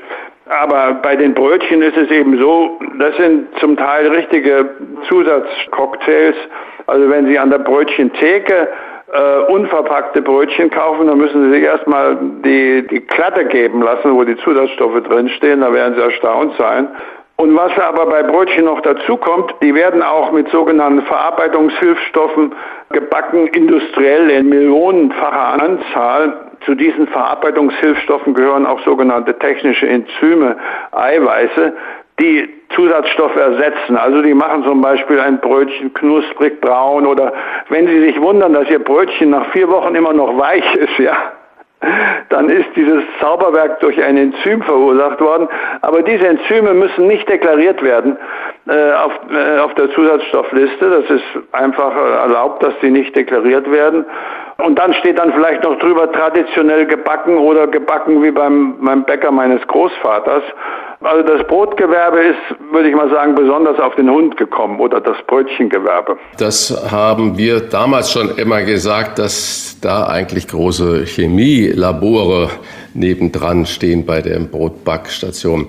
Nochmal zu dem Bio-Begriff und was man da sagt, Bio-Erdbeeren aus Südafrika, die dann hierher kommen, kann man das erklären oder rechtfertigen. Wenn Sie jetzt im Supermarkt sind und die Wahl hätten zwischen einer Demeter Bio-Salatgurke, zum Beispiel aus Spanien, und einer konventionellen Gurke aus der Region, in der Sie wohnen, welche Gurke wäre dann Ihre erste Wahl? Da würde ich die, die Gurke aus der Region nehmen, wenn, wenn ich die Region äh, kenne. Wir haben nämlich bei äh, der Region, die Regionendefinition ist ein anderes beliebtes Spielfeld für, insbesondere auch für Supermärkte, die ja gerne regional draufschreiben. Aber muss man auch mal fragen, wie definieren Sie eigentlich regional? Auf der gesetzlichen Ebene gibt es da ganz merkwürdige Sachen. Das Ministerium hat zum Beispiel das sogenannte Regionalfenster erfunden, auch ein Siegel, ein Gütesiegel. Da ist die Bedingung, muss ich mal lachen, dass die Region kleiner als Deutschland sein muss. Also ich weiß nicht, wo Sie gerade sitzen, vielleicht in Köln. Nehmen wir mal an, Sie sitzen in Köln oder in Berlin. Das heißt, eine Region wäre Deutschland ohne Berlin, ohne Köln oder ohne Sylt oder ohne Garmisch-Partenkirchen. Unterschätzen wir als Verbraucherinnen und Verbraucher unsere Macht, unsere wirtschaftliche Macht beim täglichen Einkauf? Absolut. Es ist ja die Legende, dass wir Verbraucher durch unsere Nachfrage das Angebot oder das Sortiment bestimmen können. Das ist ja angeblich, das ist ja das, wie, wie zumindest die Märkte in der Theorie funktionieren sollten. Das erfordert aber auch wiederum nach der, nach der Theorie, dass die Märkte transparent sind. Nur dann kann der Verbraucher mit seiner Nachfrage das Angebot bestimmen. Bei Computern oder bei Laptop, da haben sie eine einigermaßen große Transparenz, weil da geht es dann um die, um die Kapazität, um die Schnelligkeit und weiß nicht was, um die Funktionen, die ein Computer hat. Aber wenn Sie die bei einem Produkt nicht haben, nehmen wir mal noch Olivenöl, nehmen wir mal Fleisch oder was anderes, dann können Sie den Markt gar nicht bestimmen. Ja? Äh, insofern sind wir Verbraucher machtlos, aber die, dieses Argument muss man noch mal weiterdrehen, weil Lebensmittel sind Vertrauensgüter, sogenannte Vertrauensgüter, wo der Bürger sich oder der Verbraucher sich darauf verlassen können muss, dass das gut in Ordnung ist. Und bei diesen Verbrauch Vertrauensgütern, da zählen zum Beispiel Medikamente dazu, hat der Staat die Pflicht, die Pflicht, entsprechend transparenzmäßig regulatorisch einzugreifen. Und das hat er bei Lebensmitteln nicht gemacht obwohl es, wie gesagt, ich wiederhole mich, ein übergeordnetes europäisches Recht gibt, die sogenannte äh, Basisgrundverordnung für Lebensmittelrecht, die sagt, schon die potenzielle Täuschung ist Täuschung und schon die potenzielle Gesundheitsgefährdung ist Gesundheitsgefährdung. Das ist ein präventiver Ansatz und der macht bei Lebensmitteln natürlich besonderen Sinn, weil wenn Sie ein Dioxin kontaminiertes Schnitzel kaufen, können Sie das eben nicht zurückgeben, ja. Und einen Computer, der nicht funktioniert, können Sie aber zurückgeben. Und insofern sind wir Verbraucher hier vom Staat schäbig im Stich gelassen worden und können unsere sogenannte oder vermeintliche Verbrauchermacht gar nicht richtig ausüben. Denn wir haben, können, wir haben ja nur die vier Discounter. Wo soll man denn hingehen? Aber Herr Bode, dann erzählen Sie uns mal bitte, was wären Ihren drei ersten wichtigsten Forderungen an äh, den Gesetzgeber, an die Politik, um diese gerade so klar beschriebene also, Verbrauchertäuschung äh, zu machen? Ja, erlauben Sie mir, dass ich erstmal erstmal eine ganz kurze Empfehlung an die Verbraucher geben, geben kann, ohne dass sie, ohne außer der, dass sie zum Discounter gehen sollen. Sie sollen bitte kein schlechtes Gewissen haben, ja, weil es wird heute ja im Supermarkt auch vorgemacht, wenn Sie das und das machen, das und das Fleisch kaufen oder das und das kaufen, dann retten sie die Welt durch Klima- und Tierschutz. Das ist natürlich Quatsch, das machen sie gar nicht. Die Forderung an die Politik ist folgendes. Alle lebensmittelrechtlichen Gesetze, die wir uns haben, und es sind Tausende und Hunderttausende von Seiten, müssen geändert werden in dem Sinne, dass das Täuschungsverbot und der Gesundheitsschutz konsequent durchgesetzt wird. Und wenn Sie sich heute die Gesetze anschauen, sondern zum Beispiel die Olivenölverordnung, die allein 128 Seiten hat, ja, die kein Mensch versteht, die sind im Wesentlichen für die Hersteller geschrieben, dann werden Sie finden, oder die Aromenverordnung oder die Zusatzstoffverordnung, dann werden Sie finden, dass dieses Gebot des unbedingten Gesundheitsschutzes und des unbedingten Täuschungsverbotes nicht eingehalten wird. Es ist also eine riesen, riesige gesetzliche Aufgabe, die hier durchgeführt werden muss. Und ähm, das ist die hauptpolitische Forderung, die ich habe. Glauben Sie, dass man alle EU-Mitgliedstaaten dazu bringen wird? Weil das ist ja EU-Gesetzgebung dann? Das ist wie bei jedem EU-Gesetz, muss es erstmal überhaupt auf den Tisch, ja? Und es ist noch gar nicht auf dem Tisch. Und äh, dann muss man dafür kämpfen. Und man hat schon für viele EU-Gesetze gekämpft. Und manchmal ist es einigermaßen gelungen, manchmal ist es gelungen und manchmal nicht gelungen. Aber das heißt doch nicht, dass man damit anfangen muss. Zum Zweiten, es gibt auch noch verbliebene nationale Spielräume. Zum Beispiel gibt es in Deutschland die Deutsche Lebensmittelbuchkommission. Die kennt niemand. Es ist ein Gremium beim Ministerium angesiedelt, das tagt im Geheimen. Die Protokolle sind nicht einsetzbar. Verbraucherorganisationen, die staatlichen sitzen da drin. Wir haben bei Foodwatch schon geklagt, dass man mal die Protokolle einsehen kann. Geht nicht. Das, äh, diese, diese bestimmte, diese Regeln, die da gemacht werden, es geht um Produktbezeichnungen vor allen Dingen, die werden nur vom Ministerium, also nur von der Exekutive dann äh, zugelassen. Parlament hat da überhaupt keine Rolle und auch diese Kommission, die wahrscheinlich verfassungsrechtlich ist, die könnte man schon mal auf der nationalen Ebene beseitigen. Diese Kommission hat zum Beispiel festgelegt, dass traditionell gebacken nach Rezepturen und Herstellung, dass man das auch anwenden kann auf Industriebrötchen in Millionengröße. Solche Sachen machen die. Und das könnte man hier schon abschaffen und das könnte, das könnte hier schon der, der grüne Agrarminister machen. Herr Bode, wenn wir Sie schon als Gesprächspartner gewinnen konnten, noch eine Frage abseits jetzt der Themen, die wir gerade besprochen haben. Was sagt der ehemalige Greenpeace-Chef zu den Aktionen der Klimakleber? Halten Sie das für zielführend? Also ich finde ja schön, dass jeder, der das Interview geht, das als letzte Frage stellt.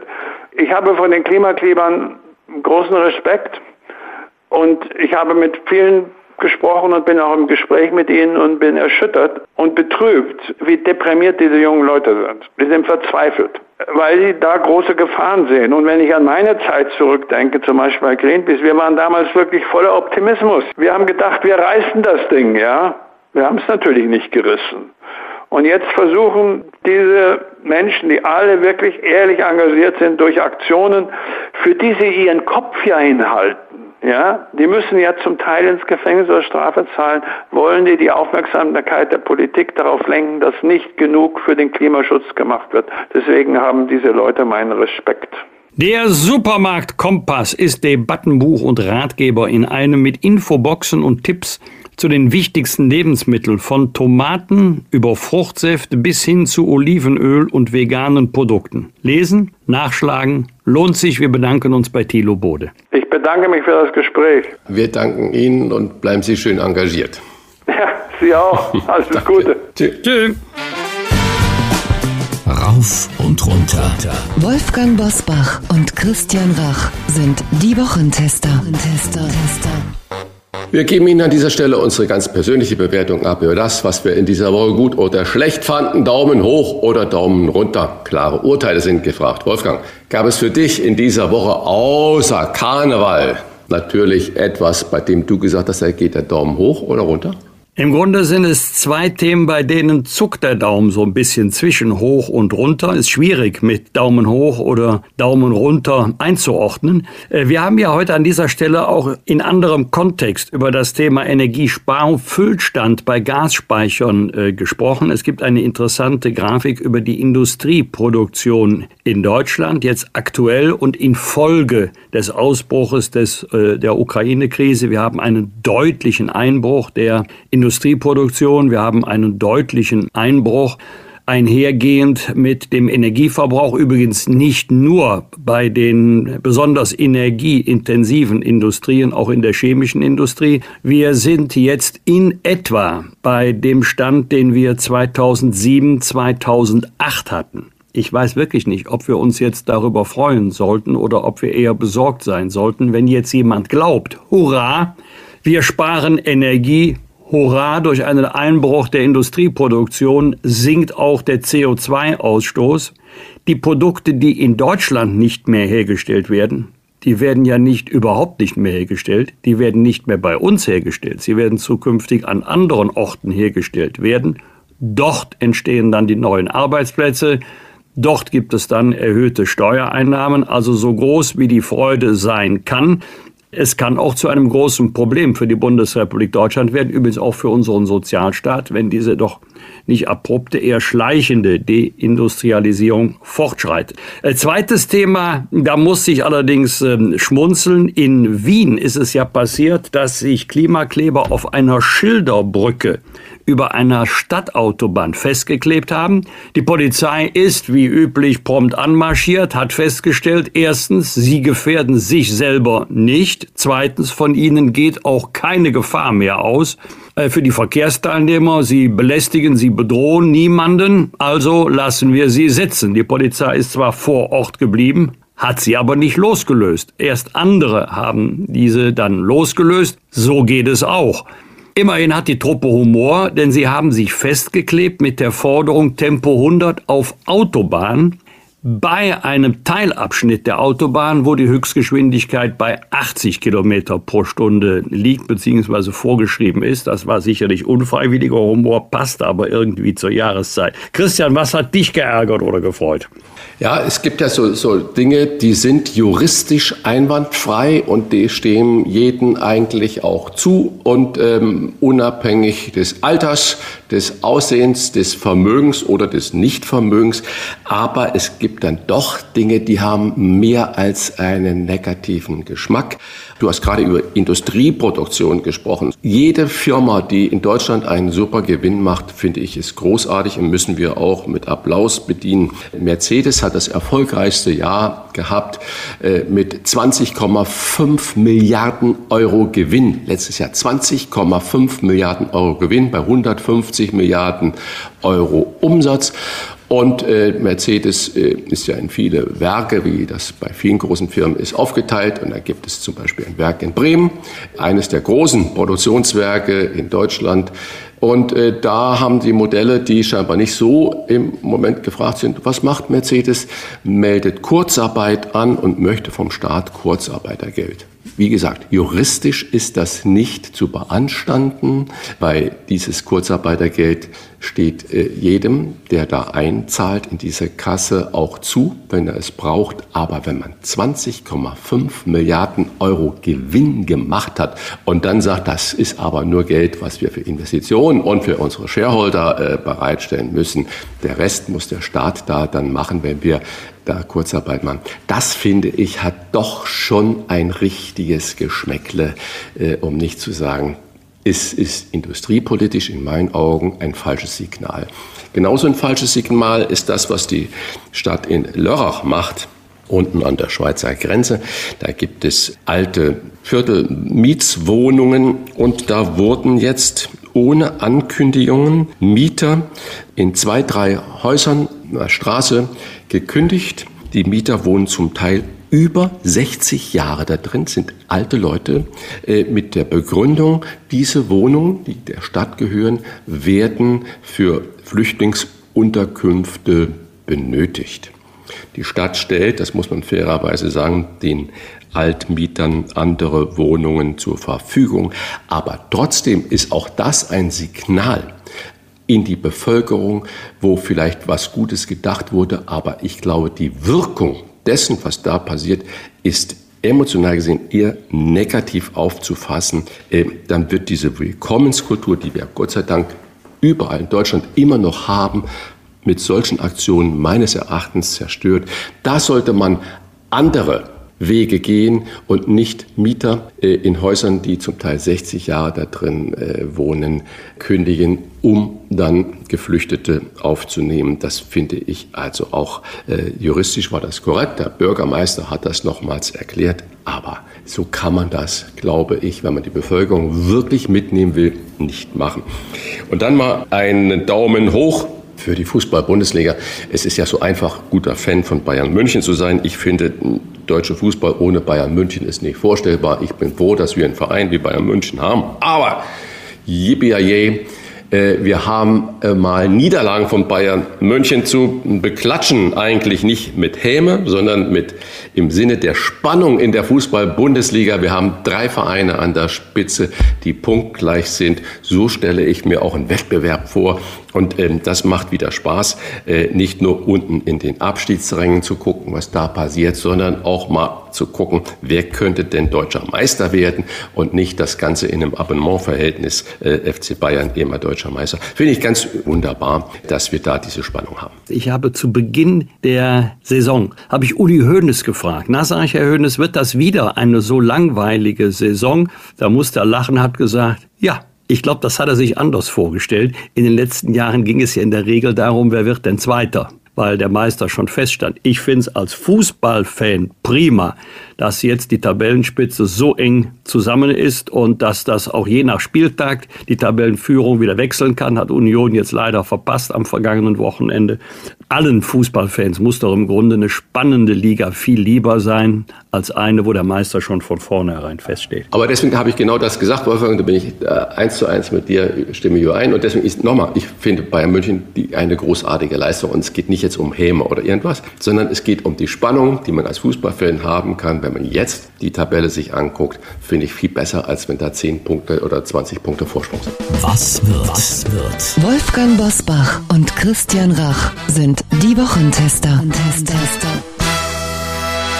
Am Samstag, man höre und staune, vor 180 Jahren wurde Karl May geboren.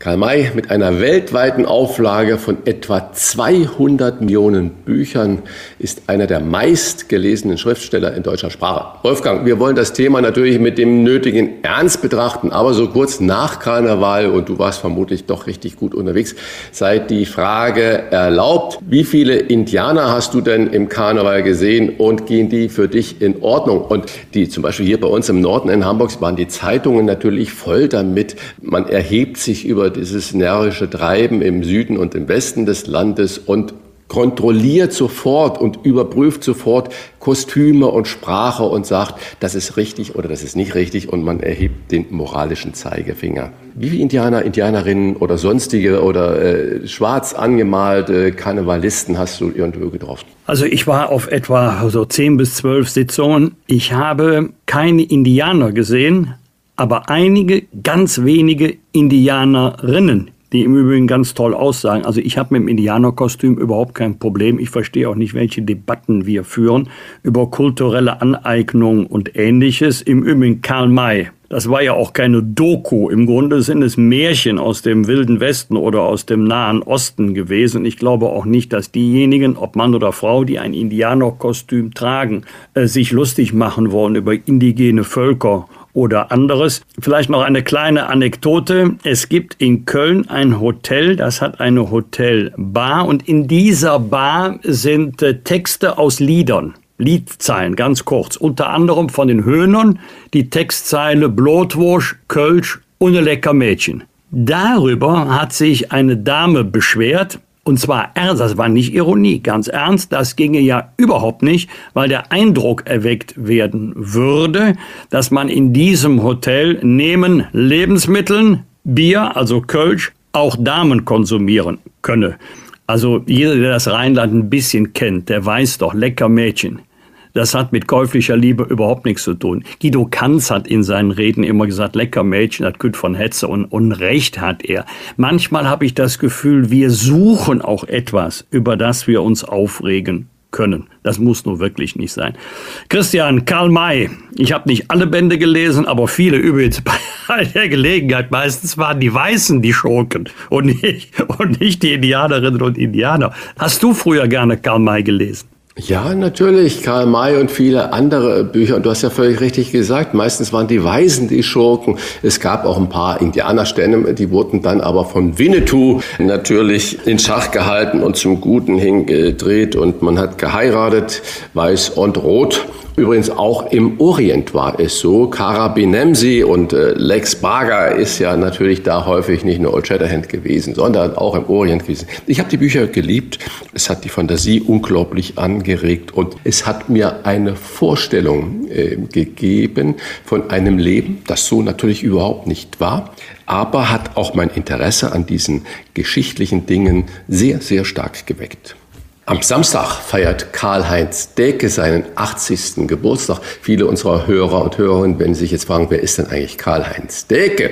Er war langjähriger Präsident des Bundes der Deutschen der Steuerzahler und sehr, sehr häufig in äh, Talkshow als Gast. Von 1994 war er der Chef des Steuerzahlerbundes, wie gerade gesagt, und äh, ist bekannt unter anderem durch sein Schwarzbuch der Steuergeldverschwendung, in dem Jahr für Jahr aufgelistet wird, wo der Staat unser Geld für unnütze Projekte verschwendet und auch bis heute wird ja jedes Jahr dieses Schwarzbuch äh, herausgegeben und die viele Verbraucher, Verbraucherinnen oder auch Steuerzahler gucken, äh, was steht da drin und man schüttelt ja manchmal so richtig den Kopf. Wolfgang, in deiner aktiven Zeit als Politiker, gerade als Innenpolitiker, hat dich dieser jährliche Pranger des Steuerzahlerbundes eher genervt? erfreut oder hattest du da auch Hoppla-Situationen, wo du gesagt hast, das kann doch gar nicht sein? Eher das Letztere genervt hat mich dieser sogenannte Pranger nie. Er hat mich immer interessiert.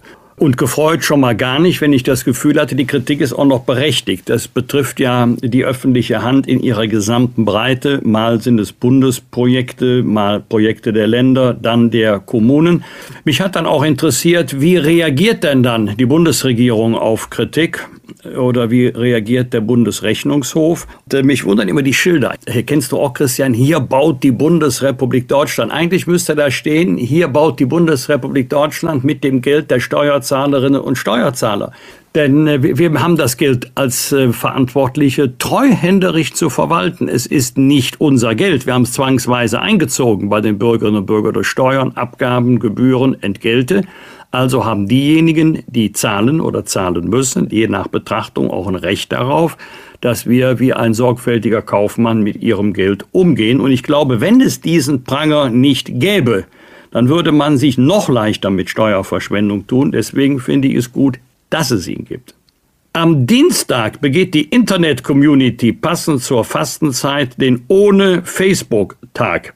Nicht, weil sie gegen Facebook sind, sondern um wahrzunehmen, wie unverzichtbar der private Austausch über soziale Netzwerke geworden ist. Naja, ob der dann noch privat ist, ist eine andere Frage. Christian, ein Tag offline, das Handy aus, nicht erreichbar sein, wäre das für dich denkbar? Ja, ich meine, wir müssen ja nicht aufhören zu kommunizieren, aber weniger ist natürlich äh, wünschenswert. Ich bin sowieso nicht in den sozialen Netzwerken da aktiv, aber das Telefon gehört natürlich heute zu der Kommunikation und dieses schnurlose, tragbare kleine Teilchen in der Jackentasche ist, ist wunderbar. Nur mal so, im Hause Rach hat keiner äh, sein Telefon am Essenstisch liegen, es hat keiner das Telefon im Schlafzimmer liegen oder den Computer im Schlafzimmer stehen. Nee, das hat alles seine Zeit und seinen Raum. Und deswegen, ich glaube, ein bisschen weniger täte vielen Menschen auch gut. Und ich frage mich ohne Facebook-Tag, wer das initiiert hat, wenn man das Ergebnis eigentlich haben möchte, dass man zeigen will, wie wichtig dieser soziale Austausch geworden ist, dann ist es natürlich auch ein Marketing-Gag. Aber sei es drum, ich schmunzel darüber und ich sage, äh, wenn ich viele Kinder sehe, die ausrasten, wenn man die Online-Schnur da kappt, dass man da versuchen muss, pädagogisch oder erzieherisch mit umzugehen, das erachte ich für ein Muss. Da sind wir, glaube ich, in unserem Verhalten noch hinterwäldlerischer als die ganze Digitalisierung sowieso noch ist. Also ich bin da irgendwie leidenschaftslos. Am Mittwoch ist meteorologischer Frühlingsbeginn und die Gas- und Strompreisbremse tritt in Kraft. Und das Statistische Bundesamt gibt die Inflationsrate für Februar bekannt. Also ein richtig wichtiger Tag. Was meinst du, Wolfgang? Haben wir den Winter in jeder Hinsicht gut überstanden oder ist das jetzt so eine Rubrik, wo du sagst, eigentlich egal, wie es ist? Egal nicht, aber wir wissen ja, es kann auch noch Mitte, Ende März, ja sogar im April bitterkalt werden und schneien, obwohl die Sonne dann schon eine viel stärkere Kraft hat als im Februar. Aber wenn man das alleine vor dem Hintergrund Energieknappheit, steigende Energiepreise sieht, dann sind wir doch besser über die Runden gekommen, als viele befürchtet haben. Aber der nächste Winter kommt bestimmt. Und deswegen können wir nicht Entwarnung geben jetzt für alle Zeiten, sondern wir müssen sehen, dass wir in der doppelten äh, Kombination von Energieeinsparungen auf der einen Seite und Energiebevorratung auf der anderen Seite uns auf den nächsten Winter gut vorbereiten. Bosbach und Rach. Im Internet diewochentester.de das waren die Wochentester mit Unterstützung vom Kölner Stadtanzeiger und dem Redaktionsnetzwerk Deutschland. Wenn Sie Kritik, Lob oder einfach nur eine Anregung für unseren Podcast haben, schreiben Sie uns auf unserer Internet- und auf unserer Facebook-Seite. Fragen gerne per Mail an kontakt.diewochentester.de. Und wenn Sie uns auf einer der Podcast-Plattformen abonnieren und liken, freuen wir uns ganz besonders. Danke für Ihre Zeit und fürs Zuhören. Kommenden Donnerstag wieder um 22 Uhr die Wochentester kompakt und am Freitag ab 7 Uhr wie gewohnt die neue, ausführliche Folge. Alles Gute bis dahin und eine angenehme Woche. Was war? Was wird? Wolfgang Bosbach und Christian Rach sind die Wochentester. Ein maßgenau Podcast. Powered bei Redaktionsnetzwerk Deutschland und Kölner Stadtanzeiger.